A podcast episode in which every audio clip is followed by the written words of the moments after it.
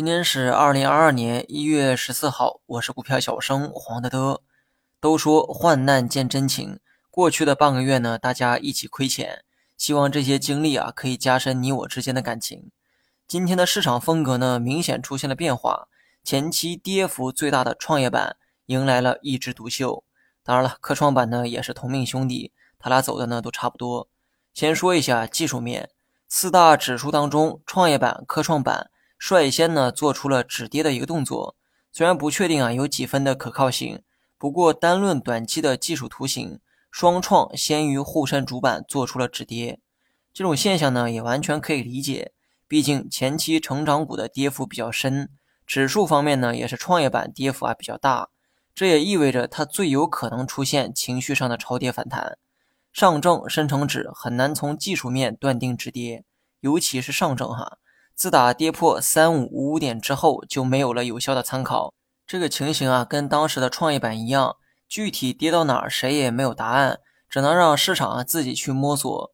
市场短期走势呢，仍存在不确定性。别玩短线这个观点，我就不拿来重复了。距离春节呢还剩两周时间，前两周市场连续的下跌，后两周再这么跌下去啊，必然会击溃市场的信心。那么出于谨慎。你不要对短期走势啊过分的乐观。不过谨慎的两周，如果继续大跌的话，我估计政策层面呢可能会先释放利好。所以从中长线投资的角度去讲，如果后两周仍有明显的下跌出现，那不妨加重一下你的仓位。但如果是做短线的话，不要去赌短期的这个情绪拐点，因为除了靠猜，没有任何办法。市场的问题啊，就先说到这儿哈。最后呢，说几个板块儿。半导体、新能源都有小幅的反弹，而这两个行业啊都是成长股的典型代表。那么新能源的估值偏高，这个观点啊始终是不变。那么今年呢，我大概率也不会考虑投资新能源。半导体呢，估值啊还算是合理。年初的下跌主要是受到交易方面的这个情绪影响，背后的基本面呢并没有什么走坏的迹象。目前的机会偏向中性，只要不是重仓的话，我认为呢没有太大问题哈。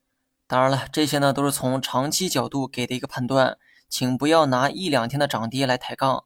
如果想在非常安全的位置啊去买，那你可以等板块再下跌百分之十。地产金融呢，今天的回调力度啊比较大，比较符合昨天中午的一个判断。地产短期呢也反弹了不少，技术层面有调整的需求，而地产的调整呢也带动了周边一起下调，比如说金融、建材、家电等等。对此呢，我也没啥好说的。当初我也说得很清楚，温和看反弹就好，持续这么涨上去就不能叫温和了。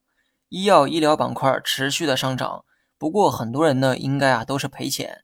九安医疗为首的妖股带头炒作，目前行业内大涨的都是一些名不见经传的药企，真正的龙头呢却一直在下跌。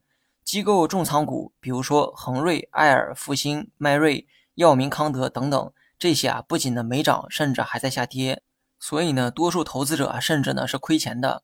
对此啊，我只希望大家不要被妖股啊给蒙蔽了双眼。当初我就说过，击鼓传花的游戏不会这么轻易的结束。不过这些妖股的崩盘呢，是必然的一个结果。等这些妖股崩盘的时候，那些充分回调的龙头就会引来资金的青睐。这种剧本啊，我真的看过无数遍了哈。有些人没看到，只是因为经验太少。而那些妖股最后割的就是这些韭菜。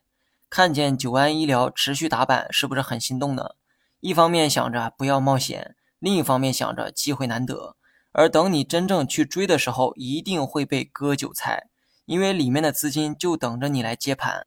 股价连续涨停，不是因为公司啊多有价值，而是为了吸引你来接盘。